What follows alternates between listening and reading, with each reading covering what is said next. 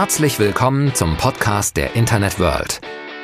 Wir sprechen mit den spannendsten Köpfen und Unternehmen aus E-Commerce und Marketing über die neuesten Branchenentwicklungen des digitalen Handels. Viel Spaß beim Zuhören. Herzlich willkommen zu einer neuen Episode von Touchpoint, dem Podcast der Internet World. Mein Name ist Frank Kemper und ich habe heute einen besonderen Gast, Markus Kellermann. Er ist Mitbegründer der Performance-Agentur Expose 360 in Augsburg und einer der wohl bekanntesten Affiliate-Marketing-Experten im Lande. Wir wollen heute darüber sprechen, welche Trends das Affiliate-Marketing 2022 beherrschen, welche Probleme die Branche drücken und wie sie darauf reagieren könnte. Herzlich willkommen, Markus. Ja, hallo Frank, ich freue mich. Schön, dass du da bist. Ähm, für die paar Leute draußen in der Welt, die dich noch nicht kennen, erzähl doch kurz, wer bist du, was ist Expose 360, ähm, wie ist deine Verbindung zum Affiliate Marketing? Ja, mein Name ist Markus Kellermann. Ich bin Geschäftsführer der Expos 360. Wir sind eine 75-köpfige Digital-Marketing-Agentur aus Augsburg und betreuen dort Kunden im Bereich SEO, Paid Media, Affiliate Marketing, Content Creation, Influencer Marketing und Webanalyse, also so die wichtigsten Bereiche im Online-Marketing-Mix. Und zu mir selber, ich bin schon relativ lang in der Online-Branche. 1999 hatte ich so die ersten Kontaktpunkte über Suchmaschinenoptimierung, bin dadurch auch ins Affiliate-Marketing Marketing gekommen und vielleicht kennt der ein oder andere auch unsere äh, Events. Wir veranstalten mit der Affiliate Conference die größte Konferenz zum Thema Affiliate Marketing. Äh, wir betreiben allerdings auch einen Podcast, nämlich Affiliate Musics und meine Kollegen betreiben den Podcast Affiliate Talks und wir betreiben noch das Branchenportal affiliateblog.de und betreuen zusätzlich natürlich mit unserer Agentur ganz viele Kunden im Bereich Affiliate Marketing und haben deswegen da sicherlich eine entsprechende Expertise. Mhm. Ihr macht schon, oder ich weiß nicht, doch ihr als Agentur, ne? Man möchte mal meinen, das ist so eine One-Man-Show, ist es aber ja überhaupt nicht. Ihr macht schon seit Jahren den Affiliate Trend Report und der ist jetzt ja wieder neu herausgekommen. Ähm, erzähl mal, was steckt denn hinter diesem Affiliate Trend Report? Mhm.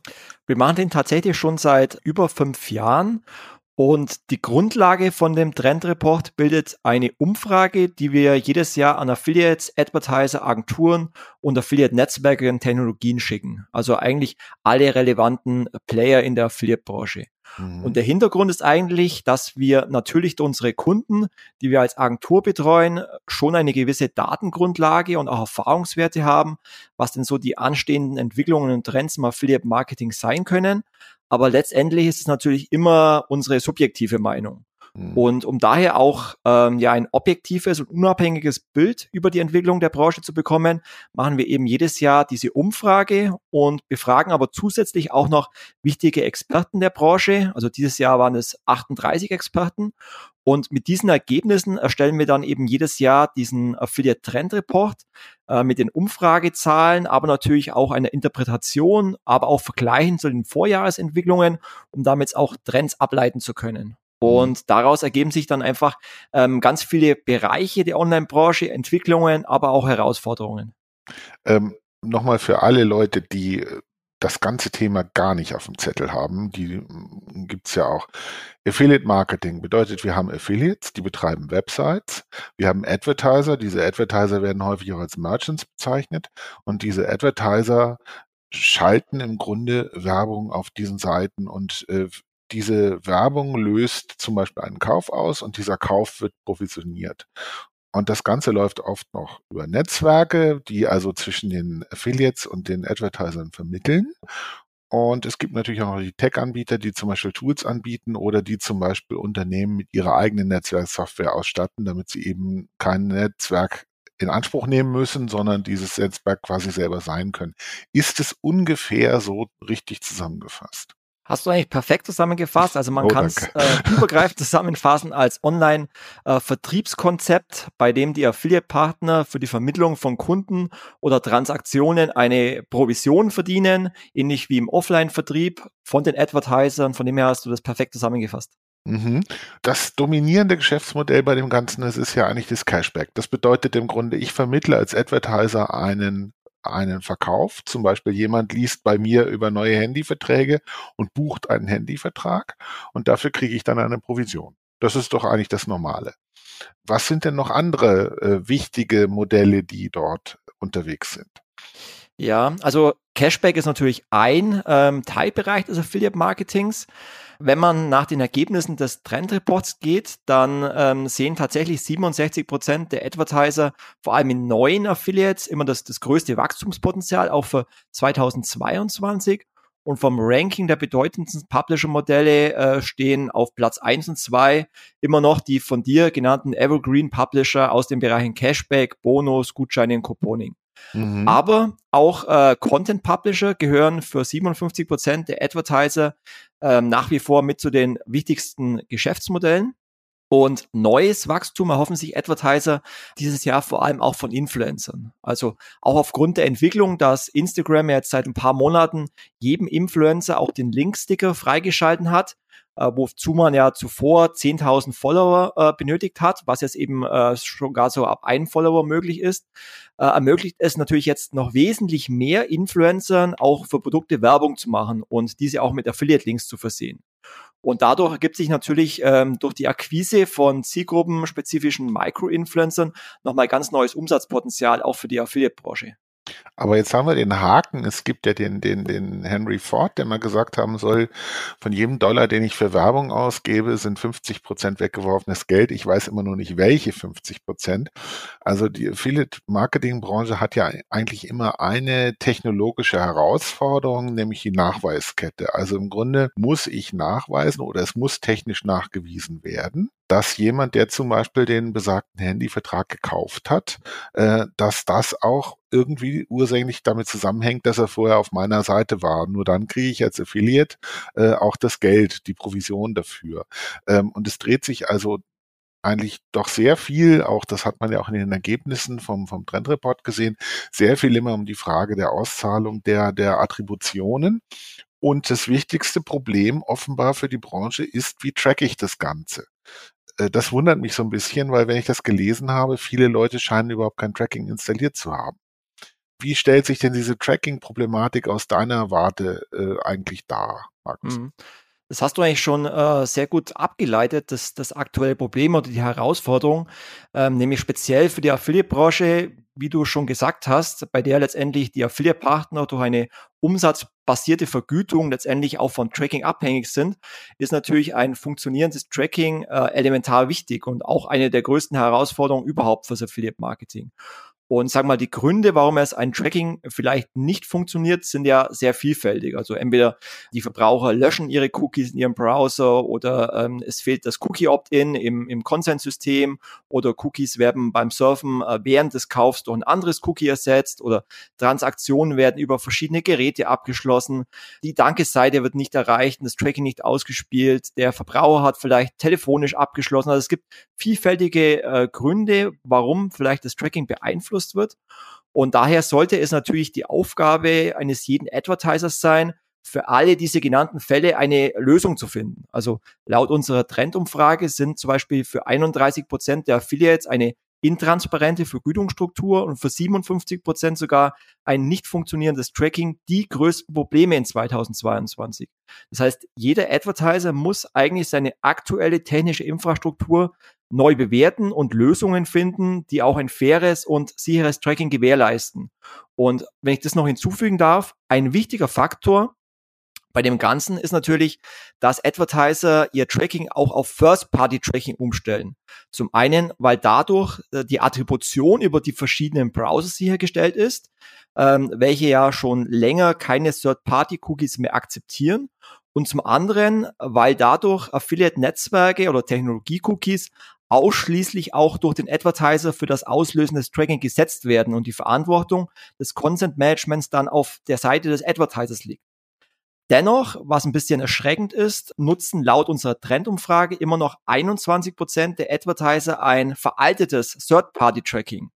Das sind zwar weniger als Anfang 2021, wo es noch 51 Prozent waren, aber hier besteht vor allem äh, ja dringender Handlungsbedarf bei den Advertisern auf neue Tracking-Alternativen, die es ja von den Netzwerken und Technologien auch gibt, auch umzusteigen. Mhm. Ähm, lass uns das nochmal kurz zusammenfassen. Also normalerweise, wenn ich als Werbekunde in irgendeinem Medium eine Werbung schalte, dann schicke ich denen das Werbesujet und dann sollen die machen, was sie wollen. Beim Affiliate Marketing, wenn ich deinen Worten folgen darf, kommt eigentlich auf den Advertiser, auf den, der die Werbebotschaft hat oder auf den, der die Produkte vertreiben will, mit Hilfe der äh, Affiliates, auf den kommt eigentlich schon ein erhöhter Bedarf an technologischer Expertise zu. Der muss nicht sich selber drum kümmern, dass er ein ordentliches Tracking-System am Start hat, was auch wir kommen ja nachher auch noch das Stichwort TTDSG, was alle Regularien erfüllt und was auch so ist, dass der Advertiser damit umgehen kann. Oder sehe ich das falsch? Also natürlich ähm, betrifft es ja jetzt nicht nur das Affiliate-Marketing, sondern das Online-Marketing im Allgemeinen, dass die ähm, verschiedenen äh, datenschutzrechtlichen, allerdings auch politischen und rechtlichen und browserspezifischen ähm, ja, Änderungen und Voraussetzungen fürs Tracking immer umfangreicher werden und teilweise auch immer intransparenter, dass es unterschiedliche Gerichtsentscheidungen gibt und man teilweise gar nicht mehr ähm, weiß, was äh, muss man jetzt umsetzen, was nicht. Und egal mit welchem Anwalt man spricht, man bekommt bei fünf Anwälten fünf unterschiedliche unterschiedliche Aussagen. Das heißt, das ganze Thema Tracking, wie baue ich mein Content-Management-System auf, ähm, welche Cookies äh, interpretiere ich als technisch notwendig oder als Marketing-Cookies oder als Werbe-Cookies, wird immer komplexer. Und das ist sicherlich ein Thema, ähm, was man nicht mehr einfach so nebenzu irgendwie äh, hinwurschteln kann, sondern man braucht da schon die nötige Expertise, muss sich dann einen äh, Datenschutzexperten holen, muss mit seinem eigenen Rechtsanwalt sprechen und muss schon die technische Infrastruktur und auch die datenschutzrelevanten Informationen mittlerweile so sicherstellen, dass sie funktionieren, dass das Tracking funktioniert, aber dass man auch datenschutzmäßig auf der sicheren Seite ist. Und das ist sicherlich aufwendiger, als es noch vor ein paar Jahren der Fall war. Welche Rolle spielen denn in diesem ganzen Spannungsverhältnis die Networks? Das heißt, man könnte ja auch zynisch fragen, welche Rolle spielt Avin? Weil es hat ja doch eine ziemliche Konzentration bei den, bei den Affiliate Networks äh, gegeben. Und im Grunde kann man ja sagen, es gibt Avon und den Rest. Aber die Networks sind ja normalerweise diejenigen, die bei, zumindest bei offenen äh, äh, Affiliate-Partner-Programmen dafür sorgen, dass die Affiliates mit den Advertisern in Kontakt kommen, dass die Provisionen verrechnet werden. Und normalerweise müssten eigentlich die Networks ja auf der ganzen technischen Seite ziemlich die Hand drauf haben. Äh, können Sie diesen Anspruch denn in dem, in diesen ganzen Problematiken, die du vorhin angesprochen hast, äh, überhaupt einlösen oder muss doch der Advertiser sich selber drum kümmern, dass er es alles auf der Reihe hat? Also man kann dem ähm, Advertiser jetzt natürlich die Verantwortung nicht nehmen und der Advertiser kann sich auch nicht aufs Affiliate-Netzwerk äh, berufen. Ähm, vielleicht sollte man, wenn man an Affiliate-Marketing denkt, auch gar nicht so sehr zwischen Public Network, also Avon oder Private-Technologie unterscheiden, denn letztendlich sind beides Technologieanbieter, die ein Tracking gewährleisten müssen, im besten Fall ein First-Party-Tracking und im allerbesten Fall ein Real First-Party-Tracking und letztendlich dafür natürlich verantwortlich sind, dass das Tracking auch ähm, aufgrund der aktuellen technischen Entwicklungen auch funktioniert. Stichwort First-Party-Tracking oder Server-to-Server-Tracking. Die Technologie ist letztendlich allerdings die Schnittstelle zwischen dem Affiliate und dem Advertiser. Und wichtiger ist deswegen eher die Frage, wer verantwortet und betreut denn die Zusammenarbeit des Affiliates mit dem Advertiser? Und hierzu ist es wichtig, dass wenn man als Advertiser erfolgreiches Affiliate Marketing betreiben möchte, man den Kanal auch ernst nehmen muss und hierzu dann im Unternehmen auch wirklich Ressourcen zur Verfügung stellen muss. Und Affiliate Marketing ist halt kein Selbstläufer, sondern man muss wirklich Aktionen planen, man muss sie umsetzen, man muss kommunizieren mit den Affiliates, man muss die rechtlichen ähm, Entwicklungen im Auge behalten, man muss sich darum kümmern, dass das Tracking funktioniert. Und dazu bedarf es natürlich erfahrener Leute, die sich darum kümmern. Und entweder ich bilde hier im Unternehmen jemanden aus oder stelle jemand ein, der äh, Erfahrung hat, oder ich suche mir eben einen Berater oder eine Agentur. Aber man kann sage ich mal, Online-Marketing-Kanäle nicht mehr einfach so nebenzu betreiben mhm. mit einem Halbwissen, weil dann kann es wirklich passieren, dass man eben auf der technischen Seite, aber auch auf der rechtlichen Seite nicht mehr auf dem aktuellen Stand ist. Ähm, du hast es ja vorhin auch gesagt, dass der Affiliate Marketing, obwohl es Marketing heißt, im Grunde viel mehr mit Vertrieb zu tun hat. Und äh, genau wie in der physikalischen Welt, wo eigentlich kein äh, kein Anbieter von irgendeiner Handelsware auf den Gedanken käme, den Vertrieb einfach irgendwie sich selber zu überlassen, sondern jeder hat eine ordentliche Vertriebsmannschaft am Start, braucht man die ja im Grunde auch fürs Affiliate-Marketing, weil man muss sich natürlich um seine Affiliates auch kümmern. Die Affiliates haben auch den Wunsch geäußert, wenn ich die eure Studie richtig gelesen habe, dass sie sich mehr persönlichen Kontakt wünschen zu den Advertisern. Kannst du das nachvollziehen? Äh, definitiv und das spiegelt ja auch ähm, meine Aussage ab, dass man Affiliate Marketing, wenn man damit erfolgreich sein möchte und wenn es einen relevanten Anteil der Umsätze in einem Unternehmen ausmacht, man den Kanal nicht stiefmütterlich äh, nebenbei betreiben kann, weil letztendlich kommt der Traffic von den Vertriebspartnern, von den Affiliate Partnern und die müssen natürlich behandelt werden wie jeder andere Vertriebspartner auch. Wenn ich eine große Versicherung habe äh, und ich habe meine Vertriebsmitarbeiter, dann brauchen die entsprechende Informationen, die brauchen entsprechende News, die müssen up to date sein sein über neue Versicherungen. Und so ist es im Affiliate-Markt letztendlich auch. Ich muss letztendlich die Affiliates entsprechend behandeln und muss auch sicherstellen, vor allem, dass das Tracking richtig funktioniert, weil man muss bedenken, die Affiliates äh, liefern eine Werbeleistung und werden letztendlich nur bezahlt, wenn das Tracking auch richtig zugewiesen wird über die Attribution.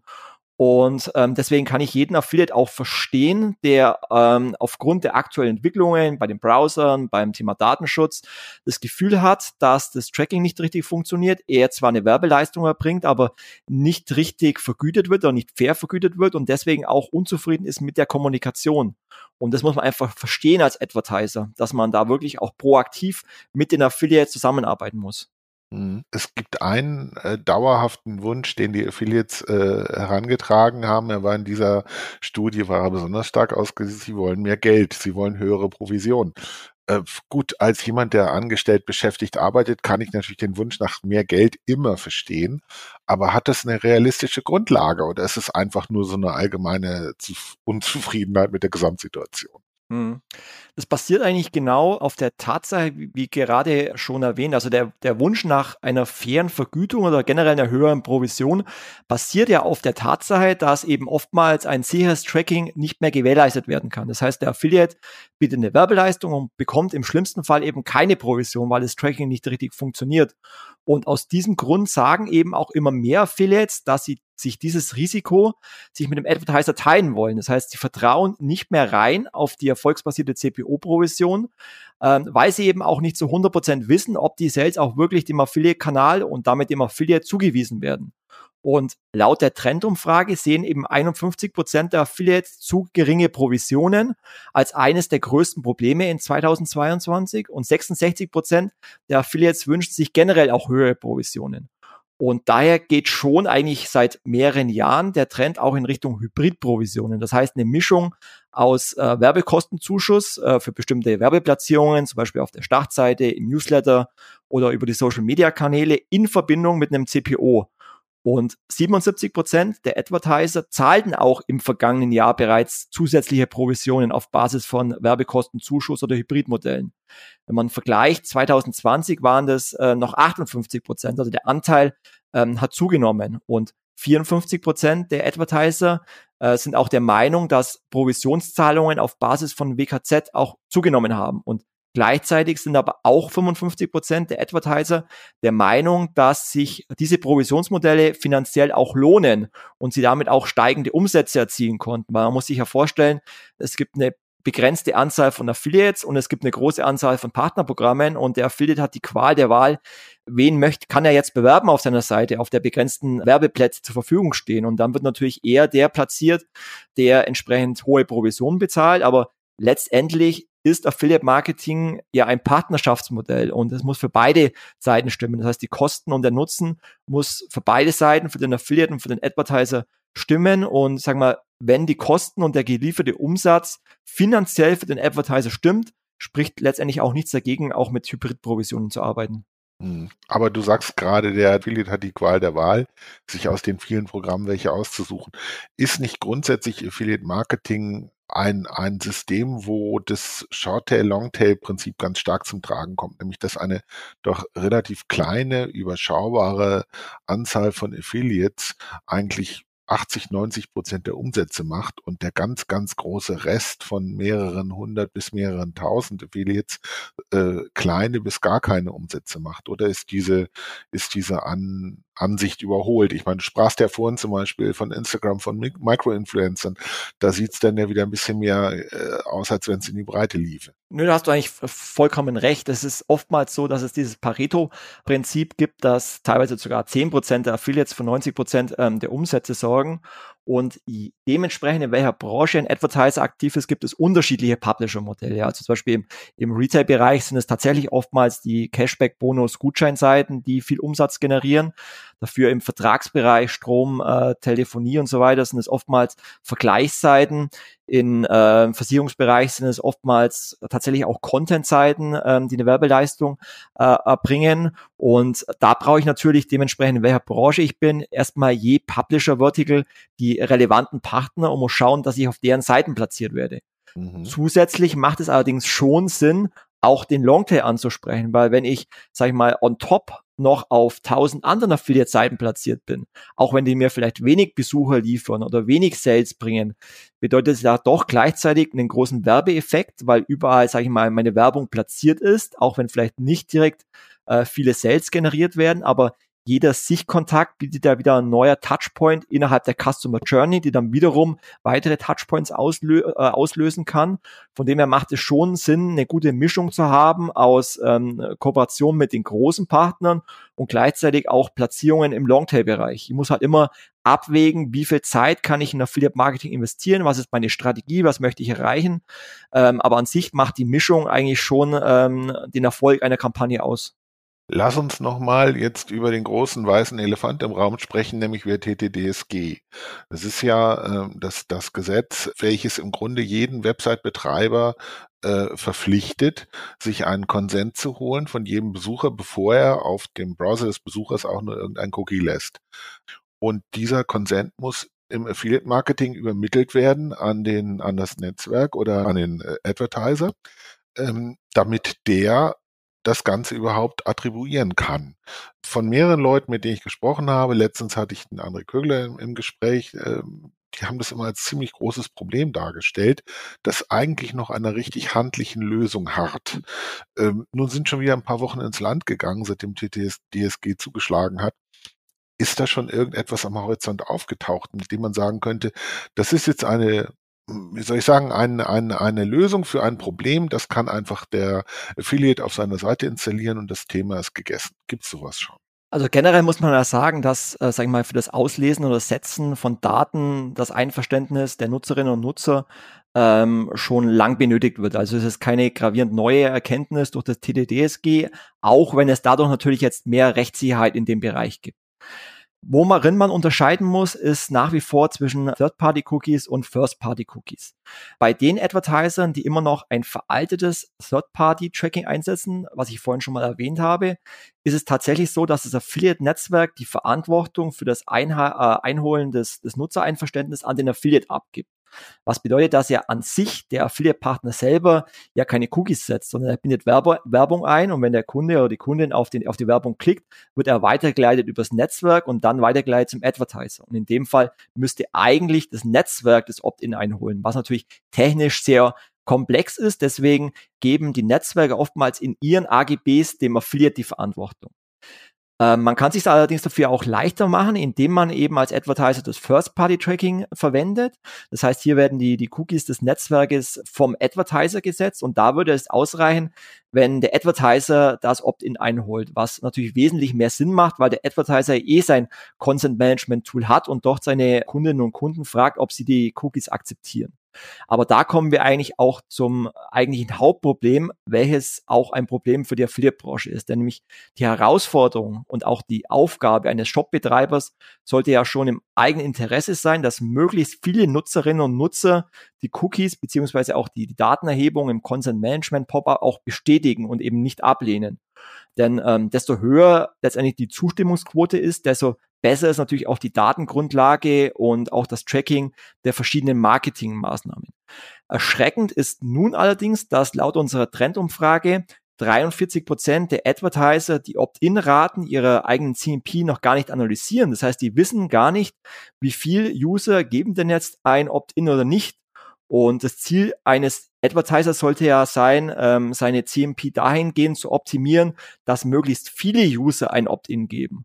Und dazu gibt es natürlich viele Möglichkeiten, die Zustimmungsraten auch zu erhöhen. Und egal welches System man jetzt nutzt, ob es User-Centric, Labs, Cookiebot oder Consent Manager ist, man hat überall die Möglichkeit, A-B-Testings durchzuführen und damit die Opt-in-Raten zu steigern. Man kann das äh, CMP-Design unterschiedlich gestalten. Ähm, man kann äh, mit den Bannern und Button experimentieren, um die Opt-in-Raten zu maximieren. Auch die, die Position des Cookie-Banners spielt dabei eine Rolle. Also ist es in der Mitte platziert, ist es unten platziert.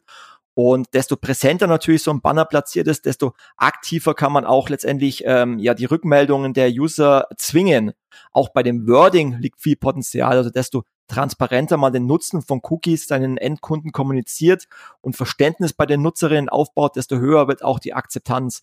Also da ist noch ganz viel Potenzial bei den Advertisern, die eigene CMP so zu optimieren, dass die Zustimmungsraten ähm, höher sind. Und um noch einen Satz zu ergänzen, eine weitere Möglichkeit auch fürs Affiliate Marketing, das hatte, glaube ich, André Kögler auch erwähnt im Podcast, ist auch das sogenannte Pure-Abo-Modell. Das heißt, man kennt dieses Modell zum Beispiel von Online-Portalen wie zum Beispiel dem Spiegel.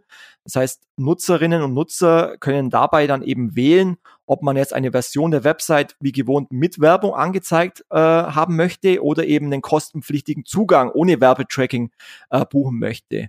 Und wenn man so ein Pure-Abo-Modell als Affiliate nutzt, kann man natürlich die Zustimmungsraten auf bis zu 95 Prozent steigern und so ein Modell ist zum Beispiel äh, auch in Abstimmung mit den Landesdatenschutzbehörden und auch empfohlen durch den Bundesverband Digitale Wirtschaft auch eine Alternative zu dem klassischen Consent-Tool zum Beispiel. Der Vorteil wäre von so einem System, dass ich im Grunde als Affiliate einmalig die Erlaubnis abhole vom Nutzer. Ich zeige dir Werbung und dafür werden Cookies gesetzt oder du musst halt zahlen. Und dadurch äh, habe ich halt auch die Möglichkeit, mit mehreren Werbekunden zu arbeiten gleichzeitig. Oder habe ich das jetzt, sehe ich das zu einfach? Ja, das, das verwechselst du mit der mit äh, mit ID-Systemen wie der äh, NetID zum Beispiel, ähm, die ja sozusagen. Na, das dachte ich jetzt nicht. Aber stell dir vor, ich habe jetzt zum Beispiel eine eine Website als als Affiliate, auf der ich was weiß ich irgendwelche Produ Produktvergleiche mache und habe da mehrere Advertiser drauf. Normalerweise würde ja jeder Advertiser nur die Zustimmung für sich selber einholen. Aber wenn ich jetzt zum Beispiel als Affiliate die Zustimmung meiner Nutzer einhole zur Nutzung meiner Seite, entweder mit oder ohne Werbung, dann hätte ich das doch alles mit einem Schlag erledigt. Oder Definitiv, also der, der Affiliate ähm, holt letztendlich das Werbeeinverständnis seiner User ein, dementsprechend welches Geschäftsmodell er betreibt, ob er zum Beispiel eine Content-Seite betreibt. Und ähm, wichtig ist dann natürlich, dass er dieses Opt-in auch dann über das Affiliate-Tracking an das Netzwerk zum einen überträgt, aber dann auch das Netzwerk das Ganze an den Advertiser überträgt. Und dazu bedarf es natürlich der technischen Möglichkeiten, die auch die Netzwerke mittlerweile zur Verfügung stellen. Es wird einfach anhand der Weiterleitung dann eine ID mit übergeben, ob ich das Opt-in habe oder nicht.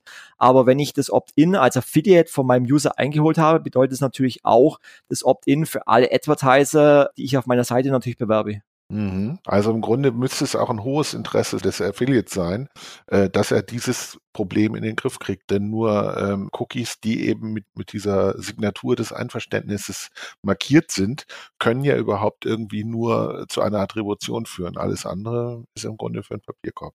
Aber nur, wie gesagt, ähm, wie gesagt, das Thema ist ziemlich komplex, wenn der Advertiser noch ein altes äh, Third-Party-Tracking einsetzt. Mhm, okay. Theoretisch könnte man sagen, wenn ich als Affiliate nur Partnerprogramme bewerbe, die ein First-Party-Tracking haben. Es gibt Netzwerke, die haben bereits vor Jahren komplett auf First-Party-Tracking umgestellt und da nutzen bereits alle Advertiser ein First-Party-Tracking.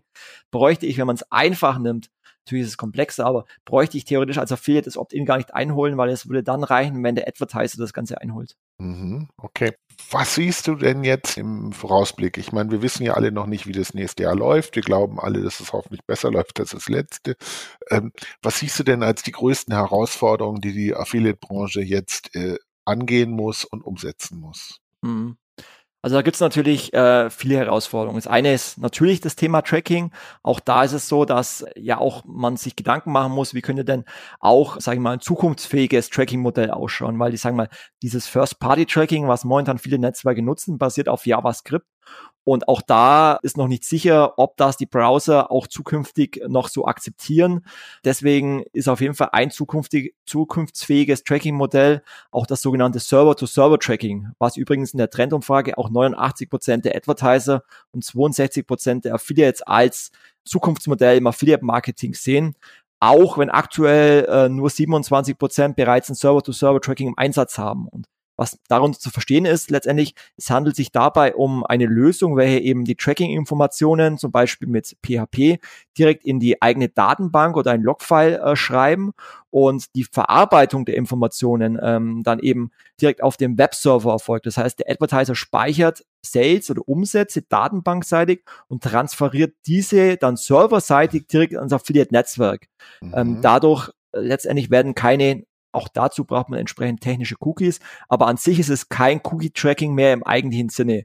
Also das ist auf jeden Fall ein wichtiges Zukunftsmodell für die Affiliate-Branche, da auch ähm, zukünftig auf Server-to-Server-Tracking umzustellen. Würde das Server-to-Server-Tracking denn auch das häufig geäußerte Problem des Cross-Device-Tracking lösen? Hm. Was, was, was ja viele Affiliates äh, beklagen, dass sie sagen, sie haben kein vernünftiges Cross-Device-Tracking an der Hand. Jein. Also mit Server-to-Server-Tracking kannst du halt zum einen erstmal die Bestellungen ermitteln, die äh, direkt im Shop getätigt werden.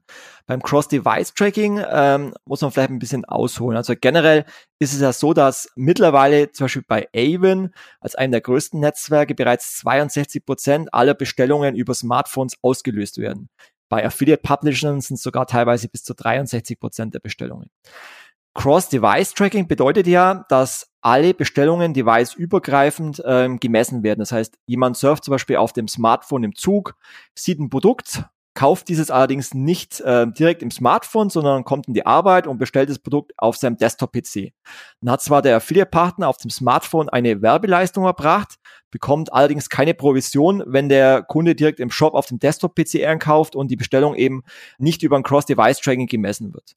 Und obwohl laut unserer Trendumfrage 55 Prozent der Affiliates ein fehlendes Mobile-Tracking und 47 Prozent ein fehlendes Cross-Device-Tracking mit als die größten Probleme für 2022 sehen, setzen aktuell erst 40 Prozent der Advertiser so ein device-übergreifendes Tracking ein. Das ist natürlich viel zu wenig, um darüber auch äh, Medienbrüche durch die verschiedenen Devices äh, auch messbar zu machen. Das heißt, der Advertiser äh, muss weg eigentlich von diesem Silo-Denken und von diesem Gießkannenprinzip der Werbung, was leider bei vielen, vielen Unternehmen immer noch ähm, aktuell ist, obwohl man eigentlich schon seit vielen Jahren ähm, darüber spricht.